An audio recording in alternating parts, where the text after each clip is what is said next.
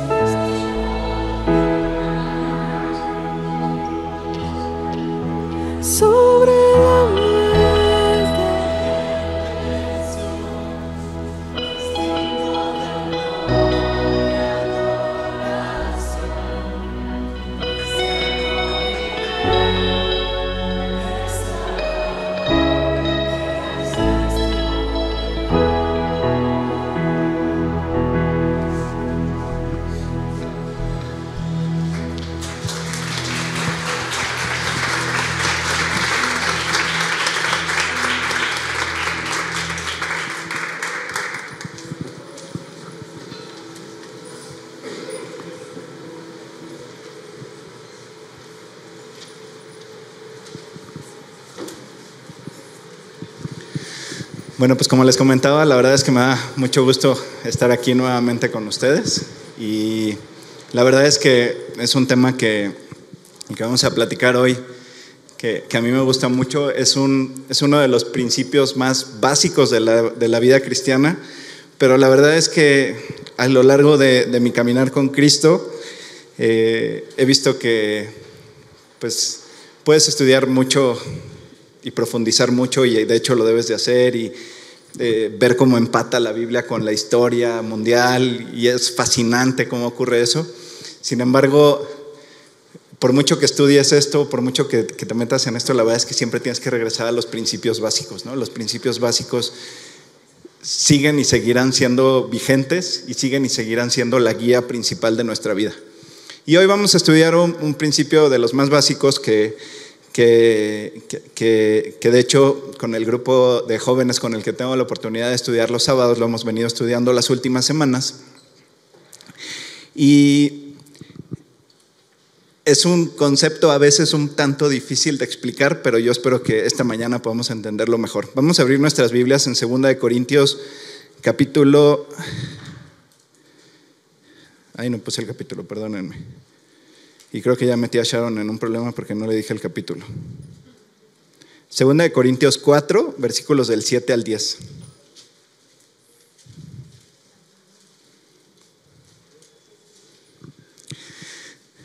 Bueno, y primero vamos a leer, el, les voy a leer el versículo 7, que dice, pero tenemos, pero tenemos este tesoro en vasos de barro para que, la excelencia del poder, del poder sea de Dios y no de nosotros. Y bueno, en este versículo en particular, primero que nada, eh, tenemos que entender a qué se refiere con estos dos primeros conceptos que, que, Dios nos dice en su palabra a través del apóstol Pablo. Y el primero es tesoro, a qué se refiere con tesoro, y el segundo a qué se refiere con vasos de barro. Y es que cuando habla el apóstol Pablo de este tesoro no se refiere a otra cosa más que al Evangelio, eh, el cual es el mayor tesoro que puede existir en el universo. No hay ninguna joya ni tan valiosa ni tan provechosa como este tesoro que nos dejó Jesús, que es básicamente es el anuncio de que Dios mandó a su Hijo a este mundo a morir por nuestros pecados para salvarnos y para restablecer la relación personal con Él para la que fuimos creados.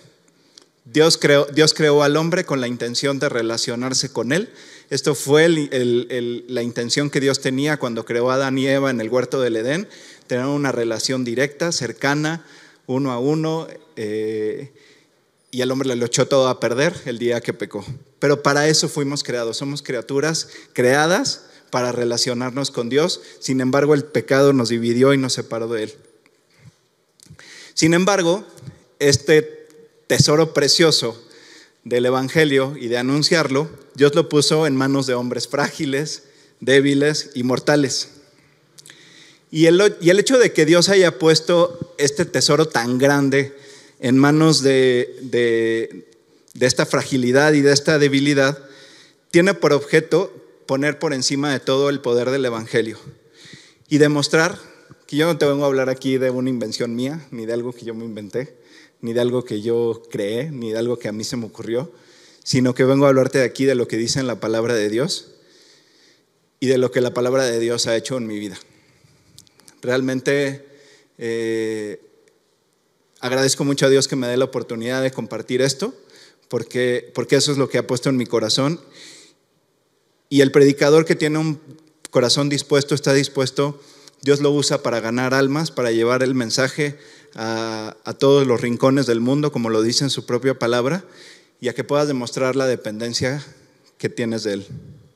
Ahora, en los versículos del 8 al 10, dice que estamos atribulados en todo, mas no angustiados, en apuros, mas no desesperados, perseguidos, mas no desamparados, derribados, pero no destruidos, llevando en el cuerpo siempre por todas partes la muerte de Jesús, para que también la vida de Jesús se manifieste en nosotros.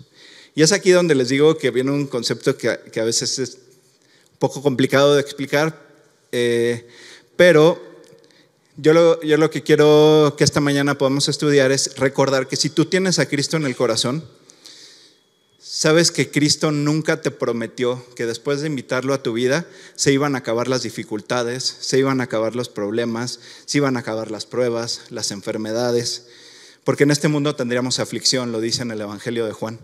Sin embargo, con Cristo en el corazón no estamos solos para enfrentar ninguna de estas dificultades. Para que la vida de Jesús se manifieste en nosotros, primero tenemos que estar dispuestos a llevar su muerte en nosotros. ¿Y qué quiero decir con esto? Que seguramente muchos, si tú tienes algún tiempo caminando con Cristo, has escuchado este concepto o este principio del cual vamos a hablar esta mañana, que es morir a ti mismo, o morir a mí mismo, o morir a sí mismo. Eh, este puede ser, como les decía, un principio un poco complicado de explicar, pero básicamente cuando tú has decidido establecer una relación personal con Jesús a través de abrirle la puerta de tu corazón y de entregarle tu vida, a Jesús lo que le importa es tomar el control por completo de tu vida. Y esto te lleva a tener ciertos conflictos internos que no son otra cosa más que la lucha que empieza a ocurrir en tu interior entre el Espíritu Santo que ya mora en ti y tu carne o tu naturaleza que, que tiene que ir, seguir trabajando Cristo en tu vida. Como un ejemplo de esto y un ejemplo personal es que cuando yo invité a Cristo a mi corazón, eh, en esa etapa de mi vida, el grupo de amigos que yo tenía era lo más importante en mi vida. O sea, toda mi vida giraba en torno a mi grupo de amigos, era como, como el logro más grande que yo había tenido en toda mi vida, era formar parte de un grupo de amigos como el que formaba parte. Eh, tenía amigos los cuales veía a diario, generalmente para tomar. Pero, sin embargo, durante un tiempo yo creía que, esto era lo que llenaba mi vida. La verdad es que esto no, me llevó a otra cosa más que a sentir un profundo vacío. Caí en una, profunda depresión, tenía ataques de ansiedad. Y fue entonces cuando decidí abrirle la puerta de mi corazón a Jesús. Al principio, la verdad es que yo nunca dejé de ver a mis amigos. Yo hice mi oración. A mí me, me, quien la persona que me habló de Cristo fue mi mamá. Mi mamá me, me, preguntó una noche que si quería llorar y le dije que no. Este, pero al final ella me dejó un folleto y pues fue entonces cuando mi necesidad pudo más que mi necedad. Y recuerdo muy bien estar en mi casa, en mi cuarto, tomar el folleto, abrirlo, leerlo y hacer la oración que venía ahí. Y recuerdo que incluso me arrodillé en mi cama para hacer la oración que, veía ahí, que venía ahí. Entonces, sin embargo, eh, pues yo seguía saliendo con ellos, yo los seguía viendo casi diario, y, pero a la par yo leía todos los días, oraba todos los días y empecé a asistir recurrentemente a, a, las predicaciones, a un grupo como este, un poquito más pequeño, pero yo asistía recurrentemente todas las semanas. Y fue ahí donde empezó este conflicto. Decidí aferrarme a Dios y esa fue mi primer gran prueba de, obediencia como creyente entendí que Dios me, pedía que, entregara a mi grupo de amigos, que entregara la vida que yo tenía en ese momento. O en otras palabras, que muriera a ello. Que Cristo lo que quería era fortalecer su relación conmigo y que esos ambientes iban a lograr exactamente lo contrario. Entonces, que yo debía de salir de ahí. Fueron algunos fines de semana de lucha, de falta de paz, de voy o no voy, si voy, si fui, ya regresé, me siento pésimo, no puedo ni dormir y este, hasta que un buen día decidí entregarle por completo esta área de mi vida a Dios, decidí morir a ello. Y a partir de ese momento, al siguiente fin de semana, decidí quedarme en mi casa, decidí no tomar ninguna llamada, decidí no aceptar ninguna invitación y decidí quedarme en mi casa escuchando algunos discos de alabanza que había comprado, algunas películas que me habían prestado y te puedo decir que la paz que, sentí en ese momento o en ese fin de semana nunca en mi vida la había sentido. Y además de ello, bueno, parte de lo que me hacía aferrarme también a la compañía de este grupo de amigos era el no sentir soledad. Bueno, pues ese fin de semana, además de la paz increíble que yo sentí, en ningún momento sentí soledad. Y pues muchas veces, como, como lo vamos a ver ahorita en un par de ejemplos preciosos de la Biblia, Dios después de una gran bendición o de una gran victoria, trae a nuestra vida también una prueba o una circunstancia que no esperábamos, ¿no? O sea, de repente, pues ya pasó una prueba, eh, habíamos estado orando por ello constantemente, o Dios trae una gran bendición a nuestra vida, eh, nos, nos deja predicar en Polanco y cumple el anhelo de nuestro corazón y a la semana se fractura la mano. ¿No me escuchó? Pero es el tipo de bendiciones que, o de circunstancias que trae, que trae Dios en nuestra vida. Eh, y esto ocurre para que nosotros nos aterricemos y nos demos cuenta de dónde vienen las bendiciones, porque el corazón del ser humano es muy dado a poner la mirada en la bendición y no en el que bendice, a poner la mirada en la provisión y no en el que provee, a poner la, la mirada en la victoria y no en el que da la victoria. Entonces, el primer ejemplo que vamos a ver esta mañana es el del profeta Elías. Eh, el profeta Elías predijo una sequía, que iba a venir una sequía en el reino de Israel, en el reino del norte.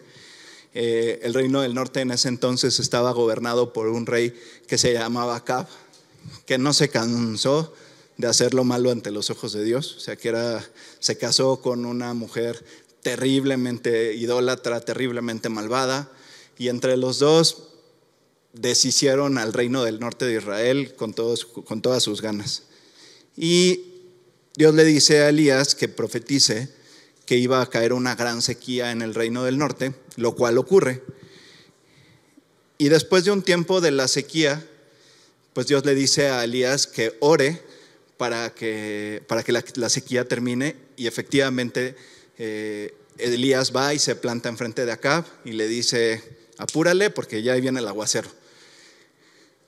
Y el cielo totalmente despejado, entonces este, pide que, se, que, volteen a ver al cielo y el cielo poco a poco empieza a nublarse hasta que viene el aguacero a raíz de la oración que hizo Elías.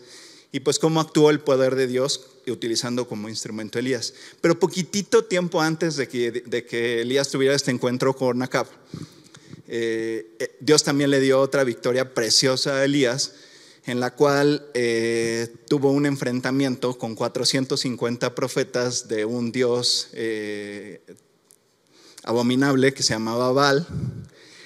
Y había 450 personas y Elías solito. O sea, tú imagínate la escena de que estás tú solo, parado enfrente de 450 que te están retando.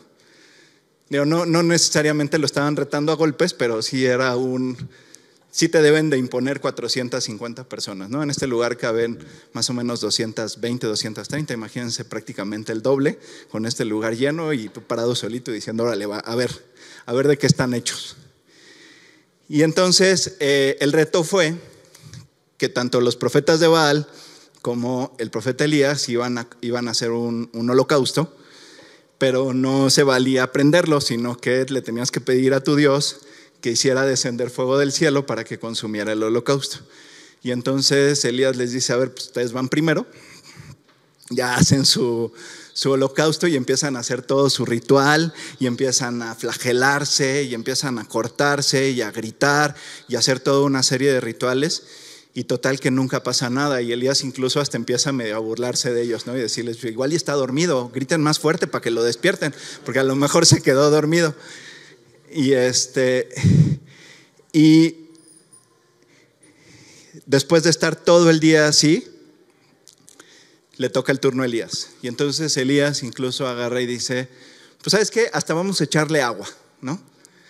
Para que, para que verdaderamente veamos quién es el verdadero Dios. La zanja que habían hecho para, para poner ahí el holocausto, le echaron tanta agua que hasta se llenó la zanja de agua. Y en el momento en el que Elías oró a Dios, para que descendiera fuego del cielo. Inmediatamente descendió fuego del cielo, consumió todo el holocausto y hasta el agua que se había puesto en la zanja se consumió, se evaporó. Entonces tú imagínate la preciosa, el par de preciosos, al poquito tiempo regresamos a la escena de la lluvia, va con el profeta, eh, eh, con el rey Acab y le dice que va, a llover, que empiecen a voltear al cielo para que vean cómo se va a ir nublando. Y el profeta Elías después tiene esta, esta gran victoria, tiene un par de grandes victorias y de repente la malvada esposa de Acab, Jezabel, después de ver el poder de Dios, después de esa escena en la que Elías a través de Dios derrota a los profetas de Baal incluso hasta los aprenden, o sea, la gente que, que en ese momento se da cuenta que el verdadero Dios está del lado de Elías, aprenden a los profetas de Baal, los degollan.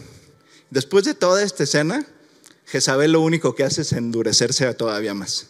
Y dice, no voy a descansar hasta que no vea en un plato la cabeza de Elías.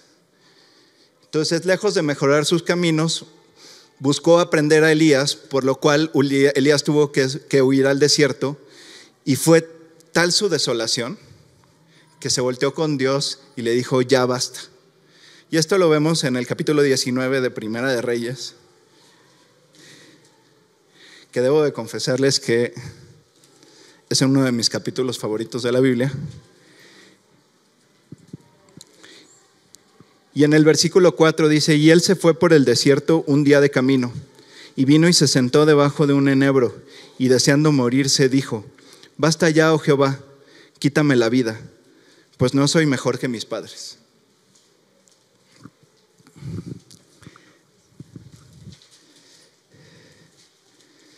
Sin embargo, después de esto, de esta desolación, de esta desesperación que, empezó a sentir Elías, y yo creo que lo que empezó a pasar en su corazón, porque además es lo que, lo, que Dios nos muestra más adelante, es que decía, oye, pues después de que frené la lluvia, o sea, tú me ayudaste a frenar la lluvia y después a, volver a hacer que lloviera, y, y también me ayudaste a que lloviera fuego del cielo y que derrotáramos a los profetas de Baal, ahorita estoy aquí tirado en medio del desierto sin ni siquiera tener nada que comer. ¿Qué onda, no? ¿Qué, qué, está pasando? O sea, no, no, me imagino todo lo que debe de haber pasado por la cabeza de Elías. Sin embargo, Dios lo fortaleció, lo alimentó, lo alimentó de tal manera que Elías pudo caminar durante 40 días y 40 noches hasta, hasta, hasta el monte de Oreb y ahí se escondió en una, en una cueva. Y ahí vienen las que para mí es una de las, por eso les decía que es uno de mis capítulos favoritos en la Biblia, este Primera de Reyes 19, porque viene una de las lecciones más preciosas, en las cuales, como les digo, Elías esperaba que ocurriera algún milagro. Venía de haber visto con sus ojos cosas increíbles, ¿no? cosas que ni, ustedes, ni, ni ustedes ni yo hemos visto jamás, eh, cosas que Dios permitió en su vida preciosas y Dios lo que, y Elías lo que decía en ese momento es, bueno, pues ya va a venir un milagro, ¿no? O sea, va a venir, no sé, un halcón enorme y me va a levantar y, me va a llevar a, me va a sacar de aquí, o, este, alguien va a llegar y va a derrotar a Jezabel y Acab y se va a acabar la persecución. eran cosas que, que posiblemente hayan estado pasando por la cabeza de Elías. Y vamos a leer los capítulos, los versículos 11 y 12. Dice, él dijo, sal fuera y ponte aquí en el monte delante de Jehová. Y he aquí Jehová que pasaba y un grande poderoso viento que rompía los montes y quebraba las peñas delante de Jehová. Pero Jehová no estaba en el viento y tras el viento un terremoto, pero Jehová no estaba en el terremoto. Y tras el terremoto un fuego, pero Jehová no estaba en el fuego. Y tras el fuego un silbido apacible y delicado. ¿Cuál es el mensaje que Dios le está dando a Elías aquí? Sí, yo ya hice todo esto a través de ti, pero ahora tú tranquilo. Ponte a orar, ponte a meditar, ponte a fortalecer tu relación personal conmigo.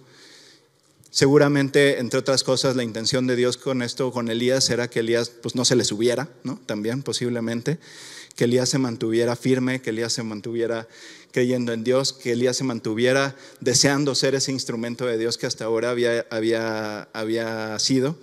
Y esto seguramente te ha pasado, a mí me ha pasado en lo personal, que estás esperando que Dios lleve a cabo una acción así de que te cambie radicalmente la circunstancia, que de repente dé un giro de 180 grados la situación, el problema, la circunstancia. Y Dios lo que te dice es, tranquilo, ponte a orar, ponte a esperar, ponte a creer, ponte a confiar. Otro ejemplo también maravilloso que tenemos en la Biblia es el de Abraham, quien después de 25 años de que Dios le dijera que saliera de la tierra de su parentela y se dirigiera a la tierra que él le había dicho que, que debía de habitar, porque esa tierra le daría su descendencia, y pues cuál descendencia, si Abraham tenía 75 años y no tenía ningún hijo y además su mujer era estéril ya no estaba en una etapa en la cual pudiera tener hijos. Y Abraham, que es el padre de la fe, pues le cree a Dios y dice, ok, yo voy a hacer lo que Dios me dice me voy a dirigir a esta tierra. Y pues tú imagínate que tienes una promesa o que te estás en medio de una prueba y, y pues no se cumple, pasa, empiezan a pasar los años, empiezan 5, 10, 20, 25 años y no llega el cumplimiento de la promesa. Entonces, eh, finalmente, Abraham tiene 100 años, se cumple la promesa del nacimiento de Isaac, nace, nace Isaac de, su esposa Sara y de repente un día cuando Isaac ya era un muchacho, una mañana se despierta Abraham y Dios le dice, vamos a abrir nuestra Biblia en Génesis 22, 2.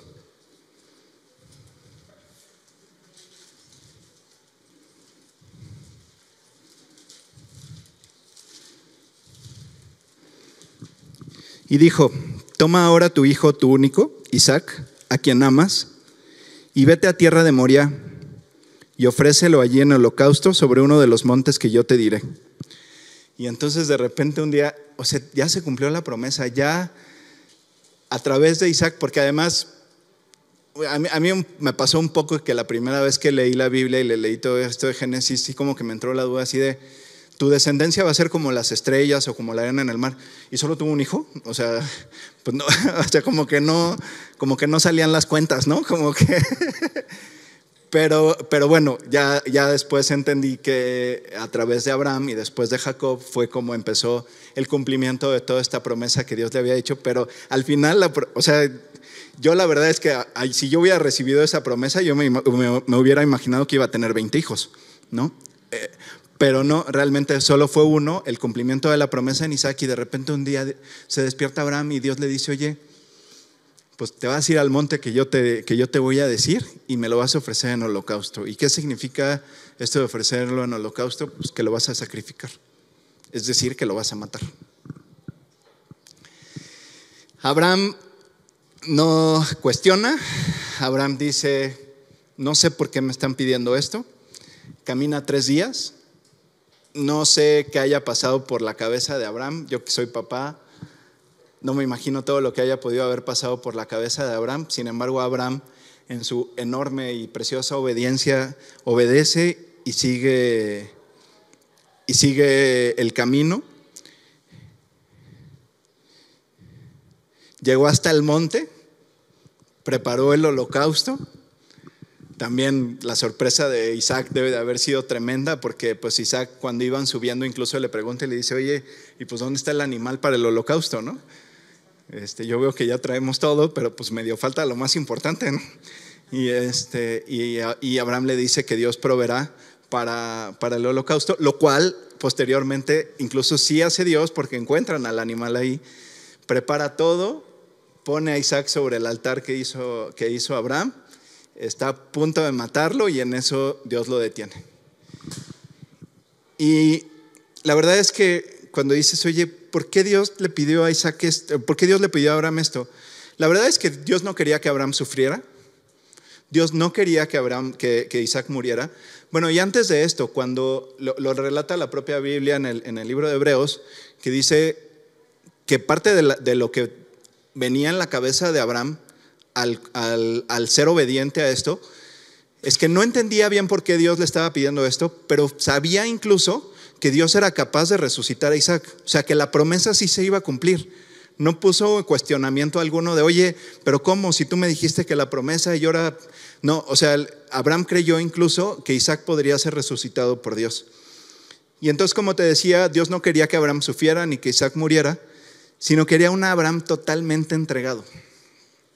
Porque la causa por la que Dios le pidió a Abraham que hiciera este sacrificio, este sacrificio es porque Isaac había ocupado el peldaño en el corazón de Abraham que le correspondía a Dios. El primer peldaño en el corazón. Isaac había ocupado un lugar en el corazón de Isaac, de, de Abraham, que solo le correspondía a Dios. Y la lección preciosa de todo esto y a lo que siempre nos va a llevar Dios es a ponerlo en primer lugar. Porque como platicábamos al principio de, esta charla, eh, ten mucho cuidado con poner tu mirada en la bendición y no en el que bendice. Ten mucho cuidado de poner tu mirada en la provisión y no en el que provee. Tu mirada siempre debe de estar puesto y el lugar en el corazón siempre debe estar puesto en el que da la, en el que, en el que da la victoria, en el que da la bendición, en el que da la provisión. Ese es el lugar que debe ocupar Dios en tu vida. Otro ejemplo, aunque un tanto diferente, porque pues ahí la reacción del creyente no fue la más adecuada, fue el ejemplo de Jonás. Eh, Jonás, pues Dios le pide que vaya a Nínive. Eh, Nínive eran acérrimos enemigos de los israelitas, o sea, Barcelona, Real Madrid se queda corto, ¿no? Eran acérrimos enemigos de los israelitas y le pide que vaya y predique el evangelio porque los ninivitas estaban haciendo tanto mal, casi era un Sodoma y Gomorra, Nínive en ese entonces, y pues Dios estaba dispuesto a destruir la ciudad de Nínive. Y entonces le dice a Jonás, les quiero dar una oportunidad a los ninivitas, entonces pues ve y predícales acerca de mí, acerca de mi amor. Y Jonás dice, patitas, ¿para qué las quiero? Se trepa a un barco, cree que puede esconderse de Dios, cree que puede huir de Dios, y entonces empieza la tempestad en el barco, y aquel Jonás pues diciendo, pues es por mí, pues qué otra, mejor me duermo, ¿no? Y entonces llegan y le dicen, oye, pues, ¿qué onda tú? ¿Qué, ¿Quién es tu Dios? ¿O qué está pasando? Porque pues ya, como que ya le preguntamos a todos en el barco y, y como que nadie, como que nadie ha hecho nada malo. ¿Tú qué hiciste? Ah, pues sí, pues sí, yo estoy huyendo de mi Dios. Entonces yo creo que por eso es la tempestad.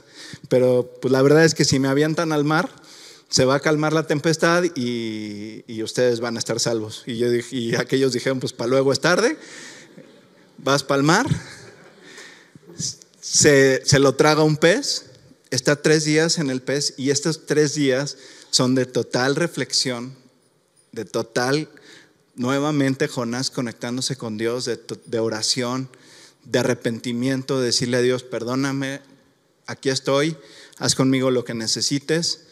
Eh, si, yo tengo, si, tu, si tu mandamiento es que yo vaya a Nínive y les predique, pues yo iré. Y entonces Jonás murió en ese momento a ello. Sin embargo, Jonás, pues bueno, eh, yo creo que no entregó su corazón de, la manera correcta, de la manera completa, porque, porque vio, el, vio el bosque y no vio el árbol, ¿no? O sea, vio que la acción era obedecer a Dios e ir a Nínive y predicar, pero no lo que podía llegar a pasar si a Jonás le iba bien predicando en Nínive. Entonces llega a Nínive, predica, se convierte todo el mundo, se convierte hasta el rey, y entonces dice Dios, pues aquí hay arrepentimiento, ya no los voy a destruir. Y Jonás dice, pero ¿cómo? Si ya los ibas a destruir, yo no... Yo sí quiero que los destruyas. Qué bueno que ya se convirtieron, pero ahora destruyelos, como habías dicho. Y se enoja a tal grado Jonás que hace un berrinche monumental de enojo contra Dios y endurece muchísimo su corazón. Entonces Jonás de cierta forma no, no entendió bien la lección, no, no, no, no, aplicó este principio de morir por completo a sí mismo, como les decía, vio el bosque, pero vio el árbol, pero no vio el bosque. Y pues el final de Jonás es, es, bastante triste. Y así podemos encontrarnos con muchas historias más a lo largo de la palabra, como Moisés, como Pablo, u otros personajes, o incluso podía platicarte otras cuantas experiencias personales pero estoy seguro que si tú tienes a Cristo en el corazón, sabes a, qué me refiero, ¿no? Y sabes a, que, que esto es un caminar continuo. Que así como en ese momento de mi vida, cuando yo recién invité a Cristo a mi corazón, Dios me pidió entregar a mi grupo de amigos, morir a ello, eh, pues de repente vino otra circunstancia y vino otra circunstancia, vino otra circunstancia eh, en la cual Dios constantemente te pida que pongas en tus manos todos tus anhelos, todos tus sueños, o quizás hasta algún bien material, pero siempre valdrá la pena someterlo a la voluntad de Dios. Porque créeme que cuando quieres tomarlo en tus fuerzas, lo único que harás será chocar con pared o ir en contra de la voluntad de Cristo. Y esto lo único que haces, cuando tú vas en contra de la voluntad de Dios, lo único que haces es alejarte de Cristo y enfriar tu relación con, tu relación con Él. Por el contrario, si tú decides someter todos tus proyectos, todos tus anhelos, todos tus bienes al servicio y la voluntad de Dios, la recompensa de lo que ocurrirá en tu corazón será más grande que cualquier proyecto que te hayas planteado. Y aquí lo recalco, la recompensa de lo que ocurrirá en tu corazón. No, no, le pongas los ojos a ninguna otra cosa que no sea lo que pasa en el corazón. Como yo te decía ese fin de semana que yo decidí obedecer, que decidí entregar por completo esa área de mi vida, nunca había sentido tal paz. Vamos a leer 2 de Corintios 4:11.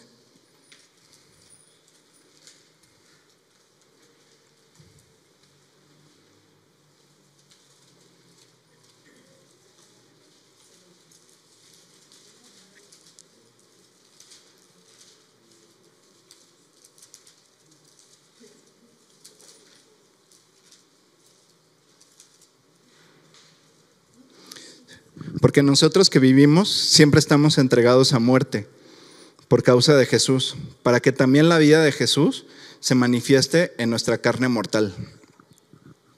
Y bueno, estos versículos la verdad es que a lo largo de la historia han sido terriblemente mal interpretados por algunas religiones, pero llevar las marcas de Jesús no es otra cosa más que un, un hombre muerto que vive es un creyente entregado. Es un hombre que vive muerto para sí mismo y que vive con el corazón para Dios, para que la vida de Cristo se manifieste en su corazón. ¿no? Recordarás la escena en el Evangelio en la cual se quiebra el perfume y el aroma llena todo el lugar, o eh, esa lámpara del mundo, esa luz que alumbra todavía el mundo, es el corazón de cada creyente, ese aroma que llena el lugar. la lámpara, la luz que alumbra el mundo es el corazón del creyente entregado, es el corazón de la persona que ha decidido vivir para Cristo y que decidió vivir muerto para sí mismo. Y no podemos dejar de hablar del mayor ejemplo de muerte a sí mismo que podemos encontrar en la Biblia, que el de Cristo.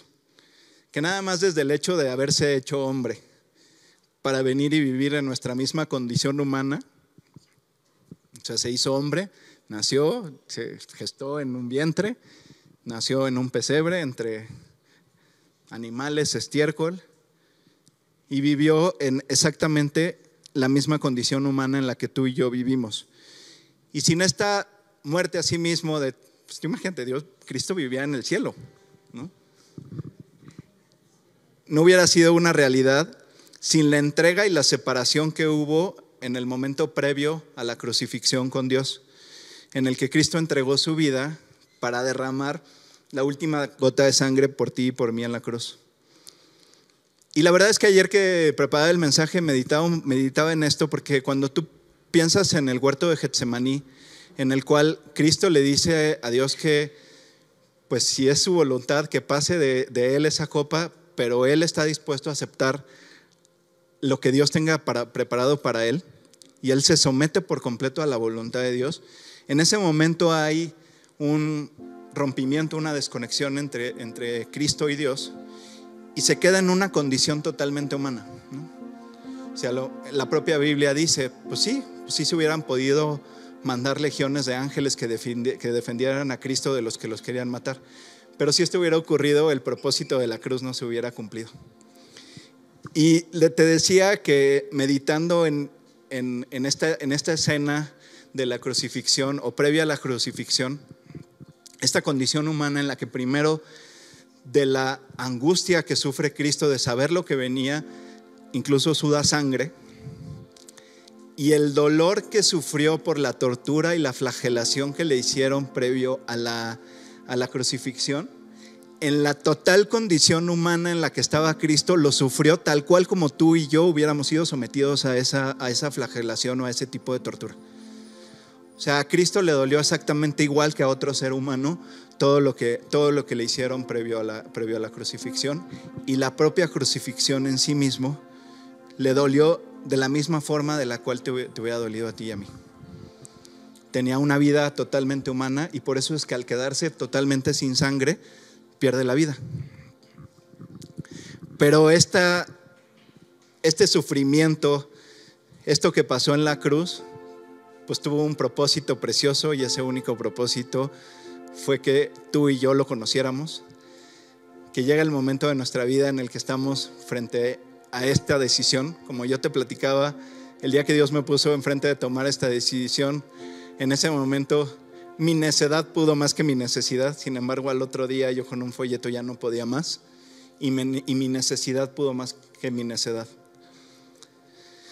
Dios siempre te va a dar la oportunidad de ponerte delante de Él y de aceptar este pago.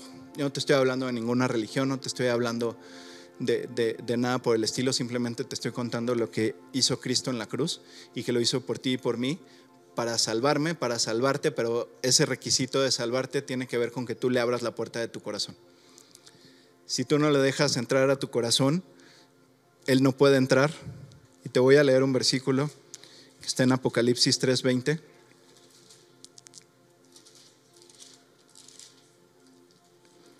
He aquí yo estoy a la puerta y llamo. Si alguno oye mi voz y abre la puerta, entraré a él y cenaré con él y él conmigo. Esta puerta que menciona aquí Cristo es la puerta de tu corazón. Entonces, si tú esta mañana quieres abrirle la puerta de tu corazón, invitarlo a tu vida, que puedas experimentar una relación personal con Él y que puedas cumplir el propósito para el cual fuiste creado, lo único que tienes que hacer es seguirme en esta oración. No tienes que repetir nada en voz alta, sino que repite estas palabras en tu corazón. Dios, te agradezco mucho esta mañana. Gracias por traerme a este lugar. Y esta mañana quiero aceptar el pago que tú hiciste por mí en la cruz. Quiero pedirte perdón por mis pecados. Quiero abrirte la puerta de mi corazón y quiero pedirte que tomes el control de mi vida. No me acuerdo de todas las cosas malas que he hecho, pero sé que he pecado y eso me separó de ti. Te invito a mi corazón, te pido que tú lo transformes y que lo controles. Te doy las gracias nuevamente y te pido todo esto en el nombre de Jesús. Amén. Muchas gracias por acompañarnos en esta transmisión. A nombre de todo el equipo de G36 Polanco, esperamos sinceramente que haya sido de aliento. Te pregunto, ¿ya estás echando mano de todo el material que está disponible para compartirlo? Aprovechalo y compártelo. Te invitamos a que compartas todo lo que hacemos, que finalmente es llevar el Evangelio a otras personas. Estamos en todos los canales de streaming, YouTube, Spotify y especialmente te invito a que descargues nuestra app y active las notificaciones para que tú eches mano de todo el material disponible que tenemos para ti. Y muchas gracias por tus oraciones, tus aportaciones y tu servicio. Finalmente, servicio estamos todos invitados a llevar la palabra de Dios a los que están cerca de nosotros, pero lejos de Dios. Así es que hay que hacerlo y si esto te sirve, aprovechalo, úsalo. Puedes descargar todo el material también en gt16polanco.org. Gracias por tus aportaciones, que finalmente la iglesia tiene necesidades y tú quizás has sido de aquellos que han ayudado para que esto se lleve a cabo. Y gracias, gracias de verdad, síguelo haciendo. No estoy pidiendo dinero de ninguna manera, es con toda libertad, pero si tú te quieres sumar, súmate en gt16polanco.org diagonal aportar. Y finalmente, muchas gracias por tus oraciones. La iglesia debe ser casa de oración y Dios nos invita a ser casa de oración. Así es que no dejes de orar para que Dios nos guarde limpios, fieles y asidos a la palabra de Dios. Súmate orando, aportando, sirviendo y nos vemos hasta la próxima. Dios te bendiga.